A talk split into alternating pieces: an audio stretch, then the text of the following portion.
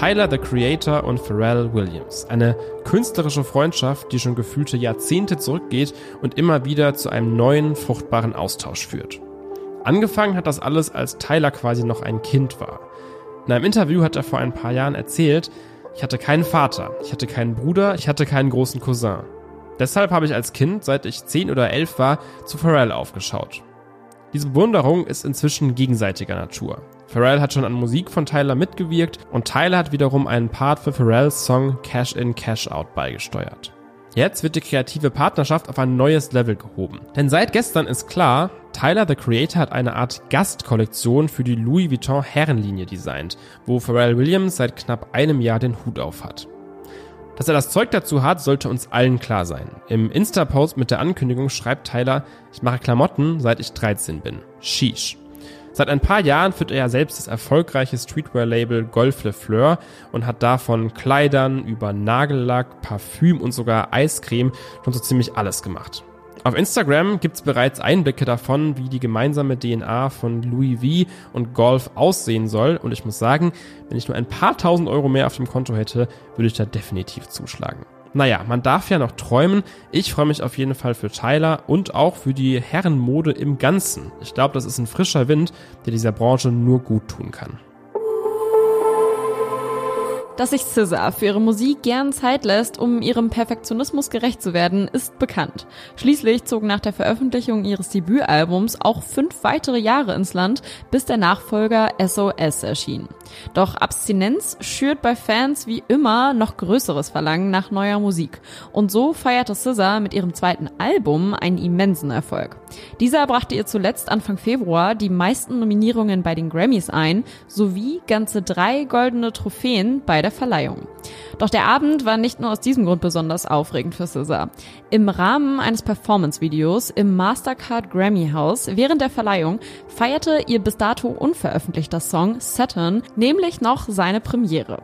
Seit heute ist dieser endlich auch offiziell draußen. Obwohl wir hier eigentlich gar nicht nur von einem einzigen Song sprechen können, Saturn ist nämlich als eine Art Single-Bundle erschienen, samt Studio, Live, A Cappella, Sped Up und Instrumentalversion. Doch egal in welcher Version, Saturn ist einer dieser luftig leichten Scissor-Songs, in denen ihre liebliche Stimme märchenhaft über die warmen Live-Instrumentals, die der Single einen Unplugged-Charakter geben, gleitet. Könnte die Single damit vielleicht eigentlich auch eine erste Auskopplung aus Scissors nächstem Album Lana sein? Das kündigte sie ja bereits vor einiger Zeit an und ließ ihre Fans via Instagram über das Albumcover entscheiden. Mit Blick auf das Singlecover von Saturn hat das jedoch wenig mit den Fotos, die Scissor als mögliche Albumcover für Lana postete, zu tun. Das Saturn Artwork ist eher kryptisch. Es zeigt verschiedene Bildchen vor weißem Hintergrund, die jeweils mit den Buchstaben beginnen, die in dem Wort Saturn vorkommen. Ob sich darin eine Botschaft versteckt hat, das habe ich noch nicht ganz rausgelesen, muss ich ehrlich sagen. Falls ihr da aber eine Ahnung habt, dann lasst es uns doch gerne wissen. Ich bin ja eigentlich passionierter Hater von Machine Gun Kelly und so geht's glaube ich vielen Leuten. So vielen, dass mir der Typ manchmal fast ein bisschen leid tut, aber ein bisschen hat er sich auch wirklich selbst zuzuschreiben.